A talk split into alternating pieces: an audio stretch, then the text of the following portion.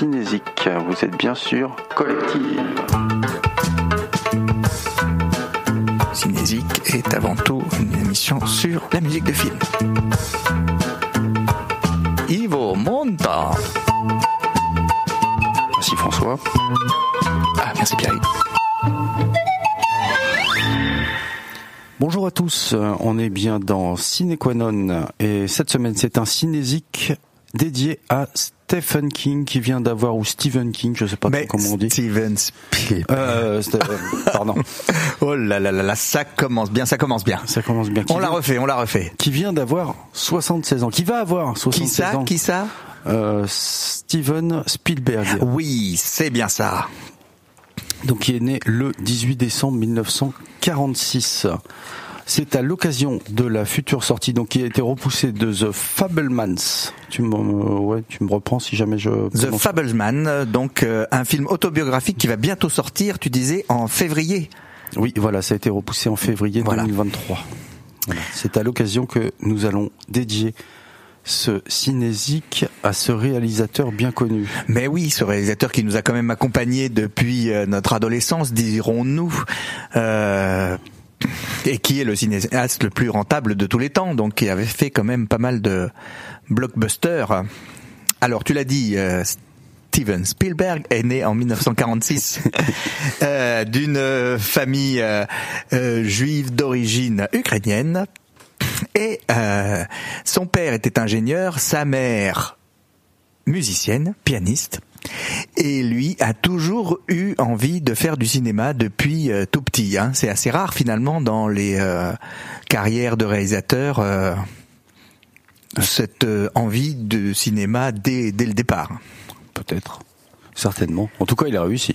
Ah oui, oui, oui, il a réussi, mais pourtant, hein, il paraît qu'il a été recalé des écoles de cinéma et que euh, il est allé euh, un petit peu euh, au studio Universal en douce, en faisant croire qu'il était employé, en traînant dans les couloirs, et pour finalement, au bout d'un moment, se faire engager comme technicien, puis après plusieurs années, il est devenu réalisateur.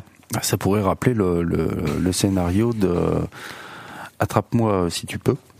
Ah oui, presque. Hein. Je sais pas s'il s'est fait passer vraiment pour quelqu'un d'autre, mais voilà. Je En crois tout que cas, euh, Je crois que si. Et donc, euh, on, on parle de vraiment son, son début de carrière ou- oh, tout, un petit peu. Disons qu'il a commencé euh, par des téléfilms et des séries. D'où le, le duel. Oui, mais même avant ça, euh, il avait réalisé le premier épisode finalement de la série Colombo. Un fichtre. Eh oui, oui, oui. Enfin, c'est pas le tout tout premier parce que c'est pas le pilote, mais c'est le Le premier. Ah, épisode vraiment de la série. euh, Ah bah moi qui suis amateur de Colombo, Ah bah je, oui, oui, oui, je oui, ne oui, savais oui. pas. Il y a un épisode de Colombo réalisé par Steven Spielberg. Ah d'accord. Et donc c'est ce qui expliquerait que la musique, Sans aucun effet spéciaux, hein, je le précise. la musique de duel soit euh, du même euh, compositeur, enfin le, le compositeur attitré des, des épisodes de, de Ah, mais oui, c'est ça. c'est-à-dire euh, On revient sur. Goldenberg. Eh ouais, ouais, ouais. Donc cette carrière commence ou pas au cinéma en 73 puisque Duel a eu un tel succès en tant que euh, téléfilm qu'il est devenu un film. Voilà, qu'il a- été ensuite euh, adapté pour le cinéma. On est en 1973. Et Duel, c'est euh, comment un film policier, hein, qui fait un peu partie de la tendance qu'on va appeler le nouvel Hollywood, c'est-à-dire que toute cette génération de nouveaux euh, de réalisateurs qui vont euh, utiliser un petit peu les euh, les canons, enfin les euh, outils des genres hollywoodiens à leur façon en euh, en les transformant un peu, euh, en se les appropriant et en faisant donc de, bah, des films policiers un petit peu différents des films policiers classiques. Hein. Ici, c'est une poursuite euh, Ouais, là, pendant plus tout un, le un film. thriller. Ouais, voilà. C'est un, un film qui, qui, qui pourrait faire peur. Voilà, si on se, si on se met et, et on se met euh, facilement à la place du conducteur euh, de la voiture qui est poursuivi. Je veux pas spoiler, mais par euh, par un gros camion méchant pendant tout le téléfilm. Ouais, c'est le camion qui est un personnage vraiment euh, comme dans certains films. Après, euh, on pense, je sais pas moi, Christine, Ah, Christine, trucs. euh, par exemple, ouais, qui, qui est peut-être plus euh, plus effrayant que le conducteur qu'on voit à peine. Ouais, ouais, ouais. Mais là, donc, ce film, téléfilm, euh, aura le Grand Prix du Festival d'Avoriaz et euh, deviendra donc un film, c'est-à-dire qu'il passera de film télé à exploitation euh, en, en salle, ce qui est assez rare. Voilà, donc la musique, puisqu'il faut parler de la musique, donc c'est Billy euh, Goldenberg, comme je l'ai euh, signalé tout à l'heure. Mais bon, elle est pas très présente dans le film. Hein. euh, moi, je l'ai, je l'ai regardé euh, encore la semaine dernière, et c'est vrai qu'elle est très très très discrète. On entend surtout des bruits de voiture. Voilà, on entend des bruits de voiture et on entend aussi la radio. Voilà, la radio euh, comme collective, comme 96.7, voilà, euh, l'autoradio. Ah oui. Un Alors, petit- euh, ben, un petit euh, Un clin d'œil à tous ceux qui nous écoutent Voilà. dans leur voiture, Voilà, salut Carole. qui n'ont pas le chauffage chez eux et qui sont à l'écoute dans leur voiture. Donc on va s'écouter exactement ce qu'écoutait le, le conducteur de Duel. On est en 1973. C'est de la country, c'est parti.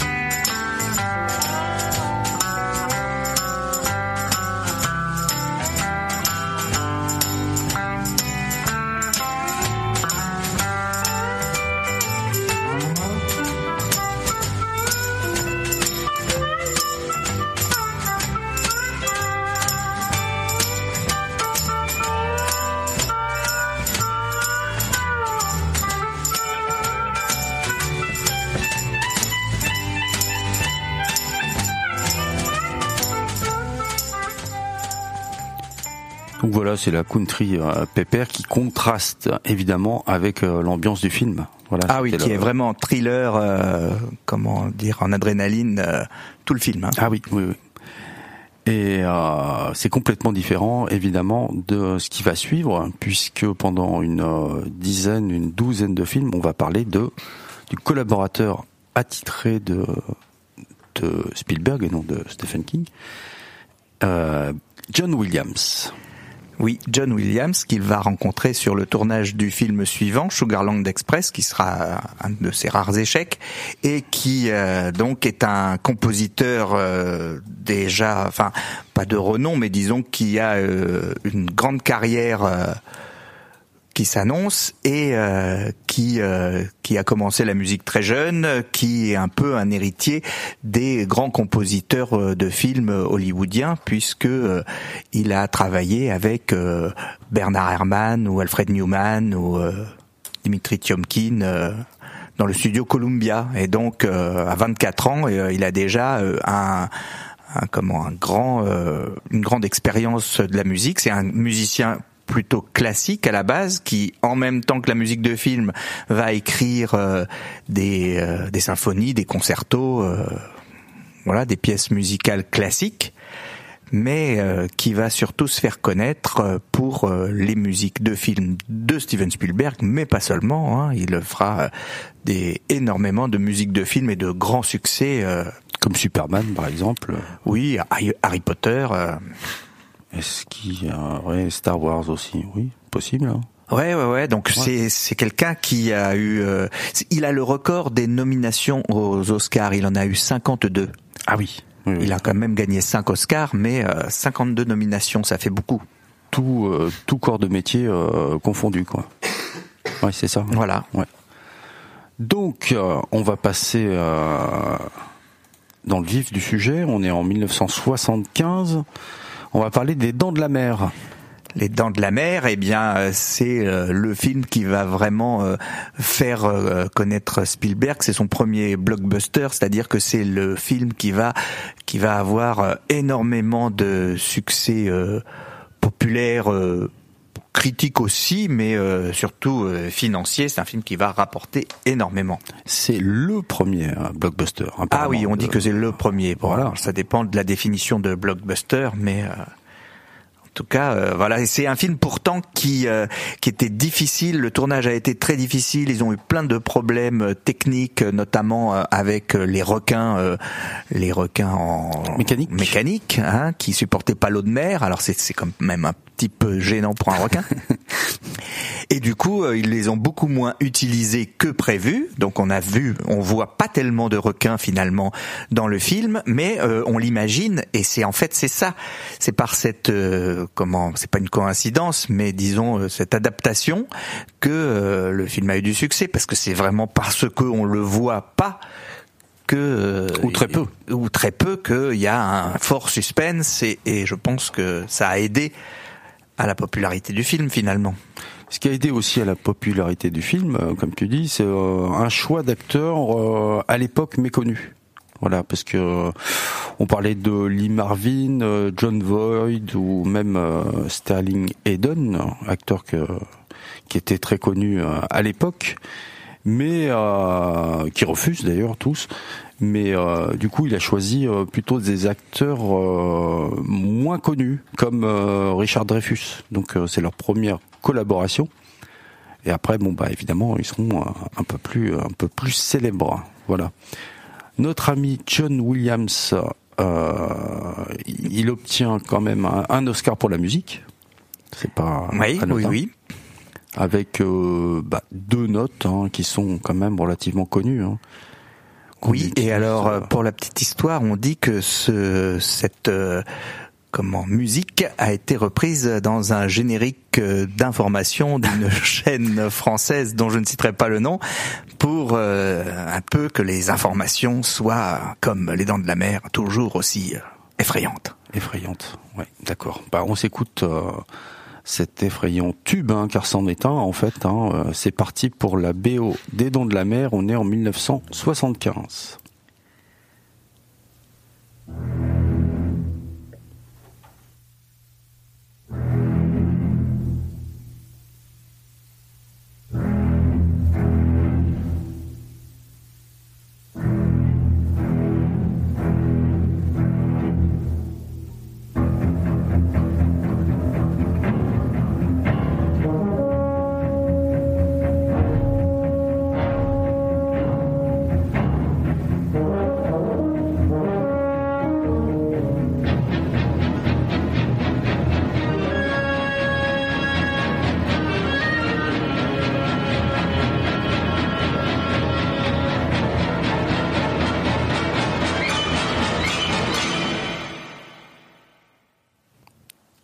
Ce fut bref, euh, mais bon, bon, évidemment, euh, ça continue, ça continue, et c'est euh, voilà comme ça pendant une heure et demie, deux heures.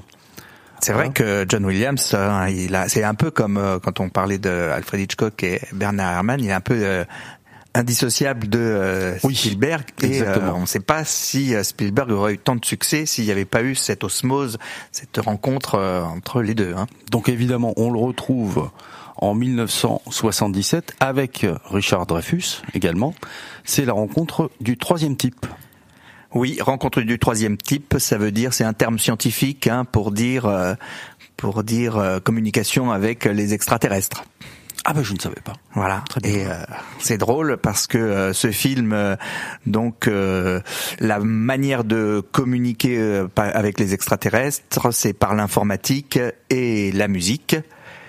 Et en fait, Steven Spielberg, ben, son père était informaticien et sa mère ah musicienne. Musicienne, mais c'est un journaliste qui un jour lui a dit ça et lui, il n'avait pas remarqué que c'était à ce point-là comment bah, quelque chose qui faisait appel peut-être à des souvenirs d'enfance euh, inconsciemment. D'accord.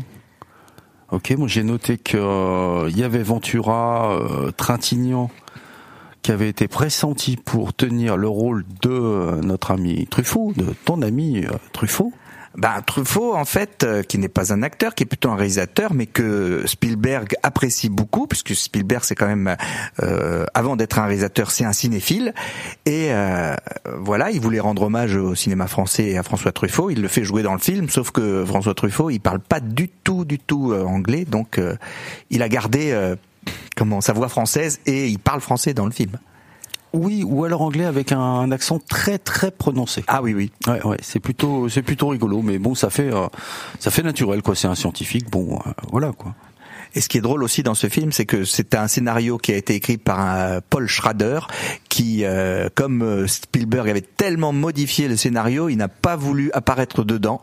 Il a dit non, je refuse, et, et le film a eu énormément de succès, mais lui, il n'a pas été crédité au générique. Voilà, et également j'ai noté que qui était pressenti euh, au départ à la place de Dreyfus, il y avait Steve McQueen quand même, Dustin Hoffman, Stallone. Ah oui, euh, ça aurait pas été pareil avec Stallone, je pense, ou euh, Gene Hackman. Voilà. En ce qui concerne la musique, je tiens à signaler que c'est composé avec un synthétiseur ARP 2500. Voilà pour les connaisseurs. Ah d'accord. Et alors, euh, il y a aussi une petite anecdote euh, amusante sur ce film, c'est que c'est la période où ils ont, se sont rencontrés avec George Lucas, euh, Steven Spielberg, et George Lucas était en train de tourner La Guerre des Étoiles. Et ils ne pensaient pas du tout que ça aurait un tel succès. Euh, ils pensaient que le film de Spielberg aurait plus de succès. Alors ils se sont donné un petit peu, ils se sont fait un pari. Ils ont dit, eh ben tiens, moi je te donne 2, 2,5% des recettes si toi tu me donnes 2,5% de tes recettes ils ont topé et en fait, eh bien, Steven Spielberg euh, a donné pas mal parce que en compte du troisième type, ça a été un, beau succès. Mais, Star Wars, euh, en fait, a été encore euh, bien plus, comment dire, rentable. Et donc, sur ce pari-là, il a plutôt il a plutôt été gagnant. Ouais, la critique en fait a été moyenne, l'accueil du public a été très chaleureux. Ouais. Voilà, bon, on va s'écouter un extrait c'est-à-dire le thème principal, c'est rencontres du troisième type. On est en 1977.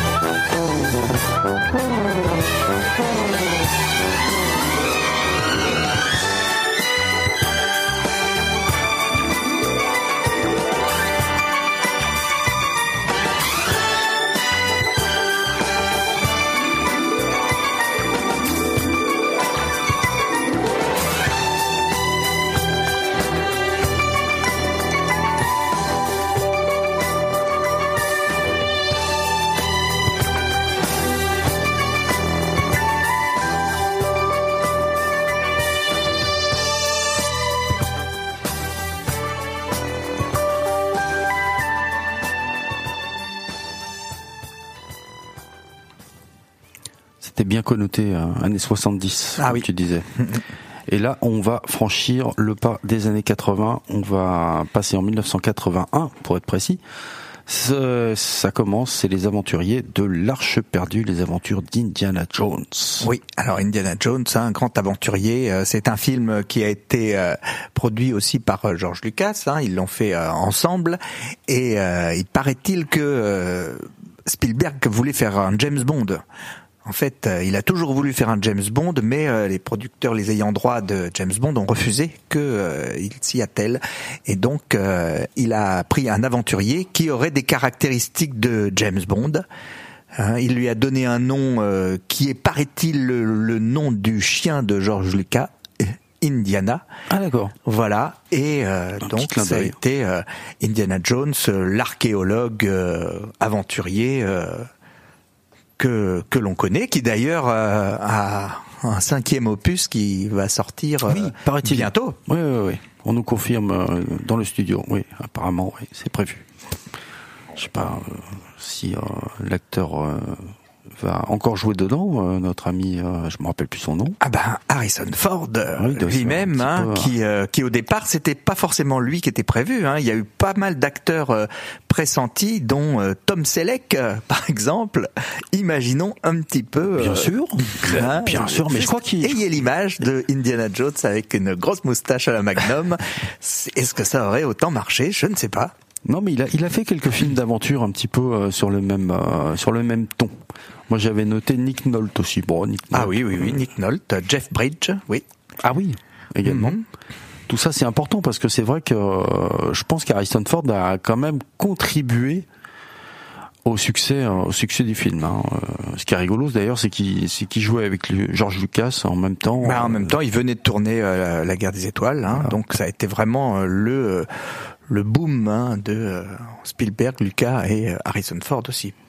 Quatre Oscars pour ce film, dont une partie a été tournée à La Rochelle. Ah oui. Ouais, oui, étonnant.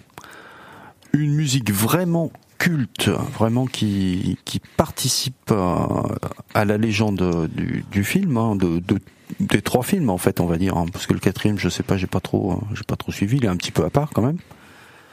Voilà, euh, la musique qui n'est pas un plagiat, je tiens à le signaler parce qu'il y a eu des des rumeurs euh, mensongères. Enfin, c'est euh, plutôt John Williams qui tient à le signaler Mhm, D'accord. la, la musique vraiment qui épouse le film et que tout le monde connaît en fait c'est vraiment euh, voilà que, que tout le monde a sifflé ou, ou chanté Oui, oui, on va encore l'avoir dans la tête pendant un petit moment après, Voilà. après l'avoir écouté. c'est des musiques qui restent voilà donc c'est le premier opus d'Indiana Jones on va s'écouter à moins que tu aies quelque chose J'ai euh, une petite anecdote oui. euh, rigolote, c'est que euh, voilà, vous vous rappelez sans doute de la scène euh, de la qui se passe dans le, dans le souk, dans le marché de combat avec Indiana Jones et un homme qui, qui a un sabre Oui. et qui est euh, comment dire tué d'un coup de revolver nonchalamment. Voilà, normalement cette scène était une vraie scène de euh, bagarre qui devait durer, euh, je sais pas, le temps d'une bagarre, 25 minutes de tournage. Et en fait, ce jour-là, euh, Harrison Ford était malade, il avait la dysenterie, c'est-à-dire qu'il se sentait pas du tout bien, et euh, il a eu cette idée pour écourter la scène, pour faire que qu'il n'y ait pas besoin de tourner pendant euh, plusieurs heures. Il a eu cette idée quand même assez géniale de euh, sortir son revolver et d'abréger le combat. voilà et ça a été gardé euh, Ah oui. voilà. pas coupé au montage on s'écoute euh, tout ça monsieur Romain on est en 1981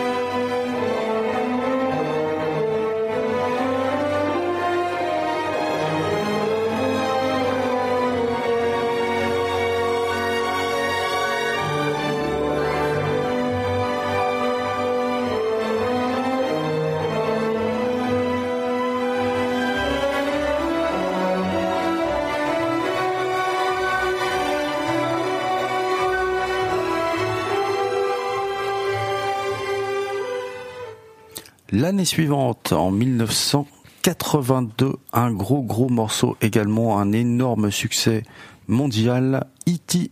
l'extraterrestre. Oui, ça a été euh, comment un immense succès, le film le plus rentable de l'histoire, euh, qui a été dépassé depuis par un autre film de Spielberg dont on parlera tout à l'heure, mais à l'époque, hein, ça a été vraiment euh, un succès phénoménal. Voilà, il a fait, il a fait l'unanimité ce, ce petit gentil extraterrestre. Et il a influencé pas mal de films. Moi, j'ai noté, enfin, parce que j'ai revu le début, donc je me suis cru dans, dans les Goonies un petit peu et beaucoup dans Stranger Things pour euh, ceux qui ont regardé la, la série. Vraiment, euh, quand les petits jeunes jouent au jeu de rôle au tout début du film de E.T., c'est un peu, euh, ça a été repris maintes et maintes fois. Ben également dans des films de Spielberg aussi, hein, ou produits par lui, puisque c'est à partir de ce moment-là que Spielberg va créer sa propre maison de production, euh, Amblin euh, Productions, qui d'ailleurs a pour logo le vélo. Le vélo, oui, oui, oui. Alors, il paraît que cette scène, elle est inspirée d'un film italien qui s'appelle Miracle à Milan, Miracolo a Milano, de Ettore Scola, où c'est pas un vélo, je crois que c'est un balai qui, est dans le ciel avec la lune derrière. Euh. Ah. Il y a quand même plein de références à chaque fois euh, cinématographiques si on si on regarde bien dans les films de Spielberg. Bien, bien. Moi, j'ai d'autres euh, anecdotes aussi croustillantes. Harrison Ford avait joué dans le film et il a été coupé euh, au montage euh, parce que bon, il prenait peut-être trop d'importance, il jouait le rôle d'un prof, voilà. Mais il revient avec un nouveau montage en 2002. Voilà, on peut le voir quand même. Euh, ah oui. Ah sur bah. un autre support, tout comme les armes qui se transforment en, Toki-Walkie. Voilà, en 2002, les armes des, des policiers qui sont à la recherche de, du méchant Iti. Et alors, il paraît que c'est un film qui est finalement assez intime pour euh, Spielberg, parce que, euh, comment lui, petit, alors il n'a pas vraiment rencontré d'extraterrestres, hein, euh, je ne crois pas, mais en tout cas, il était assez solitaire et assez marqué par le divorce de ses parents, et il se créait un ami imaginaire, et donc il a repris pas mal de souvenirs d'enfance de cet ami imaginaire qu'est euh, E.T., même si dans le film il est euh, réel. Alors tu me disais que c'était un, un mélange. Ah, le, le, physique de E.T., euh, oui, alors on dit que c'est le visage de Albert Einstein, mais aussi euh, du créateur de la marionnette et aussi du producteur, enfin je ne sais plus exactement, mais bref, c'est c'est un un caractère qui a été euh, conçu à partir de plusieurs visages euh, humains réels. Bah, ça se voit un petit peu. Hein. Il a un physique quand même un petit peu improbable. Hein. Oui, oui, oui, oui, oui. Euh, un autre corps euh, plus malheureux, il y a eu des jeux vidéo tirés de E.T. Donc là, enfin, c'est un titre en fait du plus mauvais jeu vidéo jamais fait au monde. Voilà, E.T. Voilà, ah, d'accord. Il paraît même qu'il y en a qui ont été enterrés dans le désert. Voilà, les, les créateurs du jeu euh, ont pas voulu euh, laisser de traces. Et d'ailleurs, eh ben, euh, il n'y a pas eu non plus de suite, alors que pendant quelques années, on y a pensé. C'était l'époque où les films, enfin encore maintenant, euh, quand ils ont du succès, on fait des suites et des suites.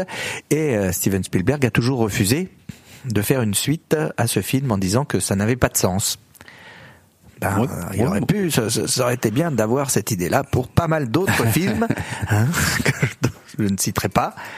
Mais voilà. Apparemment, c'est le quatrième Oscar pour euh, John Williams, je pense. Hein, c'est ce que j'ai noté. En tout cas, euh, c'est une musique aussi euh, l'une des plus célèbres et Spielberg retravaille le montage pour que la, la musique colle parfaitement. Voilà, et c'est plutôt réussi. Il y, a, des musiques euh, différentes euh, suivant les personnages. Euh, voilà quoi, c'est un, travail d'orfèvre. Voilà, on s'écoute le thème principal d'E.T. On est en 1982.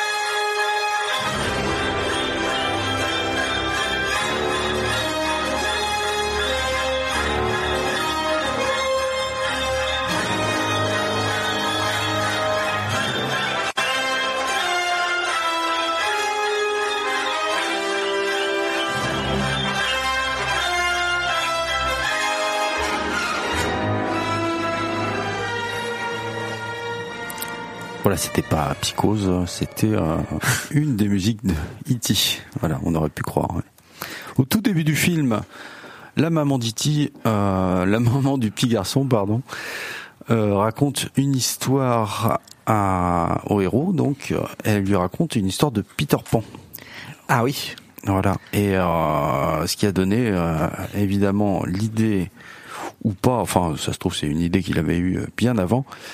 Donc c'est un fan de Peter Pan, notre ami euh, Spielberg. Et, euh, donc euh, neuf ans après, 1991, on franchit encore une décennie.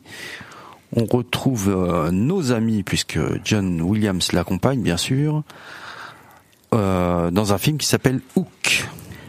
Hook, c'est euh, une version assez euh, comment originale euh, de l'histoire de Peter Pan parce que c'est c'est comme une suite. C'est pas vraiment un, un remake. hein. c'est paraît-il d'ailleurs qu'avant c'était plus tourné sur le modèle de la version du dessin animé, donc des années 50 de Disney.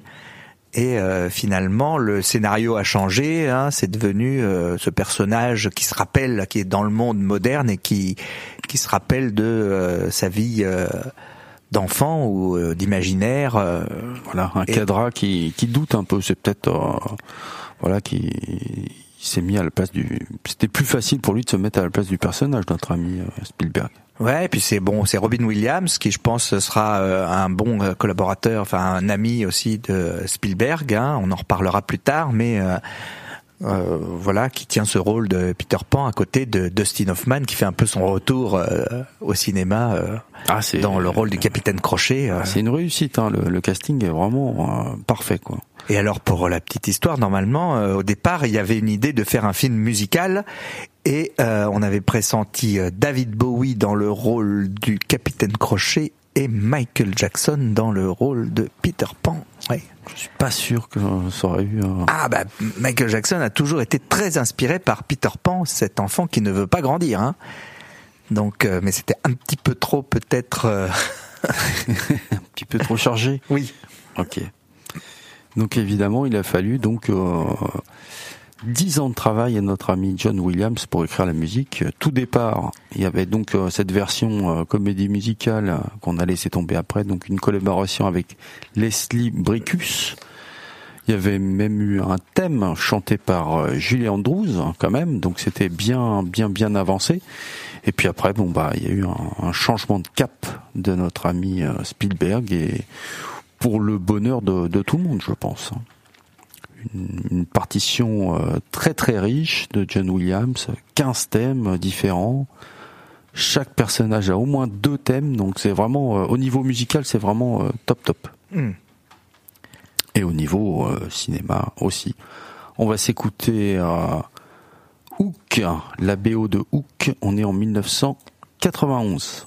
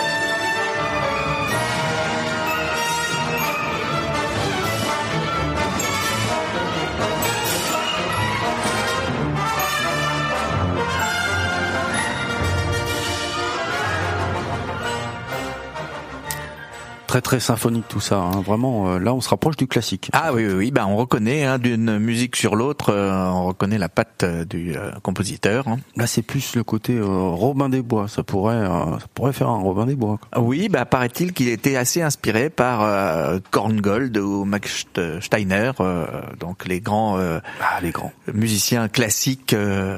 comme souvent d'origine d'Europe de l'Est, qui qui sont venus à Hollywood. Deux ans plus tard, c'est encore un énorme succès. Enfin, euh, oui, donc qui a dépassé, euh, tu le disais tout à l'heure, le, précédent. C'est Jurassic Park. Oui, qui, est, je crois, encore aujourd'hui, le film qui a atteint le record de recettes, qui a dépassé donc E.T. et euh, donc film sur les dinosaures euh, avec euh, des trucages euh, assez hallucinants hein, qu'on n'aurait pas pu imaginer. Autant des dents de la mer. Non, non, non. Je pensais plutôt au temps du monde perdu, le premier film sur les dinosaures, qui a d'ailleurs ah le même fil, le même titre que la suite du, du, Jurassic Park, parce que pour le coup, il va y en avoir des suites, hein, même si c'était pas forcément utile. C'est un filon qui va qui va être exploité. exploité. C'est à la base un roman de Michael Crichton. Crichton, je sais pas comment on prononce. Oui, oui, oui, oui, un romancier euh, qui, euh, pour la petite histoire, euh, la première fois qu'il est venu dans le studio hollywoodien, a été, on lui a fait la visite par un petit stagiaire et c'était Steven Spielberg quand il était jeune. Ah, c'est marrant. En tout cas, c'est lui qui nous a régalé avec Monde Ouest. Voilà. Qui a donné lieu à une série très très célèbre. Au niveau du casting, c'est Sam Neill qui s'y colle, et ça aurait pu être une fois de plus Harrison Ford, il était occupé, William Hurt ou notre ami Dreyfus. Mais bon, c'est tombé sur lui, et je trouve qu'il s'en tire pas mal. Je ce que t'en penses. Oh oui, oui, oui, bah oui, bah le premier, euh, ça passe bien. La demoiselle, ça aurait pu être Juliette Binoche. Bon, ça aurait été un petit peu original, ça aurait été. Ben, il paraît qu'il a plusieurs fois fait appel à Juliette Binoche pour Indiana Jones 3, pour la liste de Schindler et pour Jurassic Park et qu'à chaque fois elle a refusé. Ah, il y aurait bien un petit un petit truc là, un petit une petite histoire euh, qui n'a pas eu lieu. En tout cas, j'ai noté moi Sean Connery aussi pour faire le un petit rôle, euh, enfin un gros rôle dans le film qu'on retrouve lui aussi pour euh, Indiana Jones 4, voilà le quatrième opus. Voilà. Donc, euh, à noter une étude évidemment très très poussée pour les cris de dinosaures. Donc là, c'est pas de la musique, mais bon, euh, ça fait partie quand même, euh, comme les camions dans dans Duel, ça fait partie du décor. Oui, oui, les cris de dinosaures hein, que nous n'avons euh, ni toi et moi entendu pour de vrai, mais qui là ont été euh, comment retranscrits à partir de bruits de de chiens, de tigres, d'alligators, de pingouins et d'éléphants mélangés. Voilà. Ah, voilà, il y avait quand même du boulot, du boulot. Au niveau du scénario en lui-même, l'idée de refaire des dinosaures à partir d'un ADN euh, issu d'un moustique, euh, c'est pas possible. Voilà, hein, n'essayez pas chez vous, c'est pas possible, c'est ça peut pas marcher. Et à noter aussi que le, le gros méchant là, le Triceratops, dans le le raptor, le Vélociraptor. Voilà, euh, il peut aller jusqu'à 40 km heure seulement. Donc quand il rattrape les voitures qui vont à toute allure, c'est un petit peu. Euh, ah mais faut pas dire ça. Garde un peu la ah, magie, la magie du trucage. Parce Désolé. C'est vrai que ça a été aussi le début un petit peu d'une série de films. Alors il devait avoir inventé des nouvelles techniques euh, de d'image de synthèse euh, ou de trucage parce que euh, à quelques temps après Jurassic Park, alors George Lucas lui s'est remis à faire la Guerre des Étoiles. Il a fait la nouvelle trilogie. Peter Jackson, il a refait King Kong et il a refait, il a fait Le Seigneur des Anneaux. Donc il y a eu, il y a eu comme ça un engouement du, du film grand public et grand trucage. La loi des séries. C'est Tim Burton aussi qui, était sur le projet avant que ce soit décidé euh, d'être attribué à notre ami Spielberg. On s'écoute la musique. On est en 1993, Jurassic Park.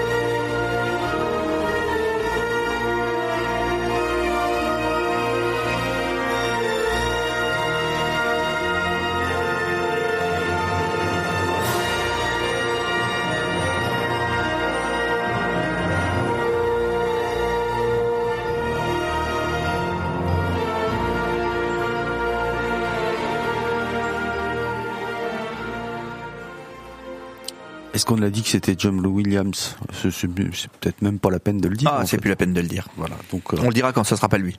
Voilà. Donc là, on dit rien. C'est la même année. Par contre, ça c'est quand même euh, costaud. Hein, euh, les deux tournages en même temps. Oui, et puis deux films qui n'ont quand même rien à voir. Ouais, parce que là c'est pas très drôle. C'est la liste de Schindler. Voilà, qui a eu un succès également, mais pas dans le même registre, forcément. Oui, alors c'est étonnant hein, de voir que euh, Spielberg a mené de front deux projets hein, complètement différents, donc le blockbuster un peu commercial sur les dinosaures et la liste de Schindler, donc film sur les camps de concentration, film assez euh, intimiste euh, et personnel, enfin comment forcément qui avait des résonances pour Spielberg et qui était aussi un projet de longue date. il avait acheté les droits plusieurs années avant et il y a eu plusieurs réalisateurs qui euh, qui ont été pressentis.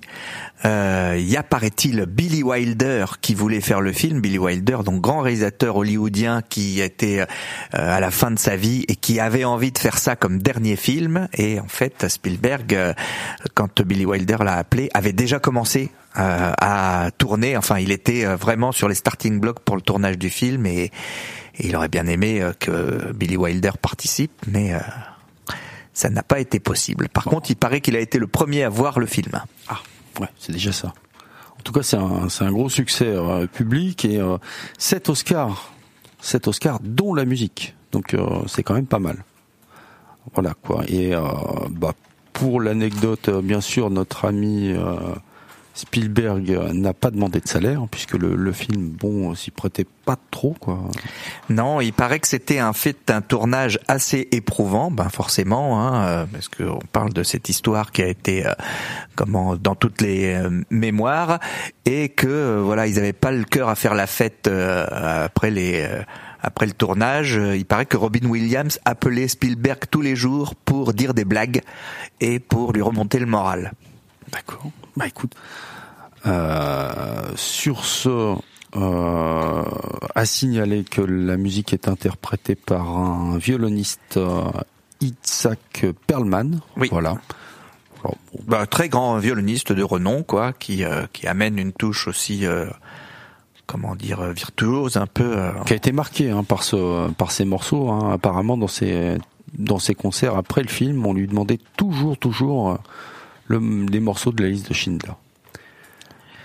C'est aussi un film qui a fait débat, hein, qui a eu un petit peu une polémique, hein, parce que euh, beaucoup de gens aussi ont critiqué Spielberg d'avoir fait un film euh, grand public un petit peu euh, sur ce sujet si tragique, hein, un film peut-être trop idéaliste pour certains, parce que le Schindler, c'est quand même un personnage qui est très idéalisé et on ne sait pas dans la vraie vie s'il était aussi, comment dire, généreux et engagé. Euh. Ah, ceci dit, hein, pour le pour la petite histoire, pour en ce qui concerne la la, polémique, euh, tous les bénéfices iront euh, dans des fondations ou pour produire d'autres reportages sur le même sujet. Voilà. Donc je trouve qu'il a été plutôt correct. On s'écoute un court extrait de la BO, on est en 1993, la liste de Schindler.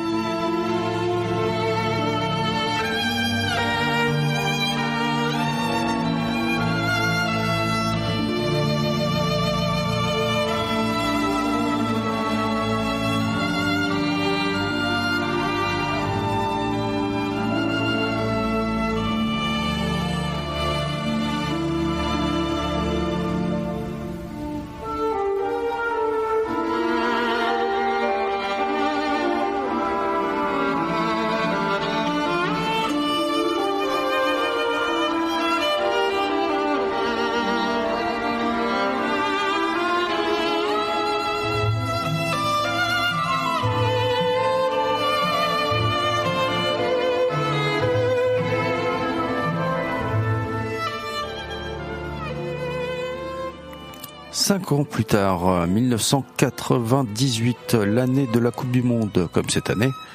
Ah oui. Reste, voilà, je tenais à le signaler. Mais euh, nous, on boycotte. Bon, voilà, j'espère que vous aussi. Il faut sauver le soldat Ryan. Il faut le sauver. Oui, bah alors là, encore un sujet euh, un peu euh, grave. Hein, ça sort enfin, ça diffère de ces blockbusters et films de dinosaures ou de ah, ceci dit, l'aventurier, mais quand même. Hein. Lui, il fait les deux, hein, parce qu'il a cartonné aussi. Hein, ouais, ouais, ouais, ouais. C'est les héros en fait de la vie réelle, un petit peu. Hein. Il part sur, euh, il a quand même toute une frange de son cinéma qui est axée sur euh, l'histoire et euh, un petit peu la réécriture de l'histoire avec le côté un peu humain et c'est son héroïque. Côté, euh, son côté Clint Eastwood. Euh, c'est ça, je pensais à Clint Eastwood aussi parce que quand on a on a fait l'émission sur lui, on a vu vraiment qu'il y avait euh, le côté un peu aventurier, hein, western policier et ce côté historique et héros un peu légendaire de enfin non Ah bah là, ce qui, ce qui Vrai, quoi. euh, c'est le réalisme. hein. Oui. Le réalisme dans les scènes de combat, notamment au début du film. Waouh, c'est, on a, on a l'impression que les balles euh, nous frôlent hein, quand même. hein. Il paraît qu'il y a 206, entre 206 et 255 morts dans le film. Il y a des gens qui se sont amusés à compter, mais ils ont jamais exactement le même nombre. Ah oui, en très très peu de temps en fait, hein, parce que la scène, euh, Voilà, euh, vraiment, ça va à toute allure là, le débarquement, c'est, c'est très impressionnant. Donc évidemment, oui, c'est un film sur la guerre, euh, la Seconde Guerre, et il faut retrouver euh, notre ami euh, Ryan, dont les frères ont été tués également pendant le combat, et lui, euh, apparemment, il est gracié euh, par euh, par l'État. Voilà. Un Grammy Awards pour la musique. La musique, bien sûr, signée John Williams. Cette fois-ci, c'est pas un Oscar, c'est un Grammy Awards. La quinzième participation avec notre ami Spielberg, tout de même. Ah oui, oui, oui. Je crois qu'ils ont peut-être battu Hitchcock et, et Sûrement. Herman. Ah oui, puisqu'ils ont fait Hitchcock 6 ou 7. Mais apparemment, bon, bah la musique euh, est euh, un peu minimaliste. On l'entend pas trop. Elle est, elle est assez reposante. Elle est plutôt euh, douce. Et elle ne serait pas à la hauteur du film. Voilà, c'est ce que j'ai lu euh, dans les critiques. Moi, je m'en suis pas vraiment rendu compte quand j'ai euh, regardé le film, mais bon. Ah bah, après, c'est difficile de comparer parce qu'il a fait tellement de musique avec des thèmes qu'on, euh, dont on se souvient, qui sont devenus des tubes, euh, que euh, Et là, il s'efface face à, au, comment à l'action. Il sait tout faire en fait, euh, ce John Williams. Il est, très fort. Il est très fort. On, va s'écouter un extrait de la bande originale et après on va vous expliquer comment ça va se passer. On est en 1998, pardon, le soldat Ryan.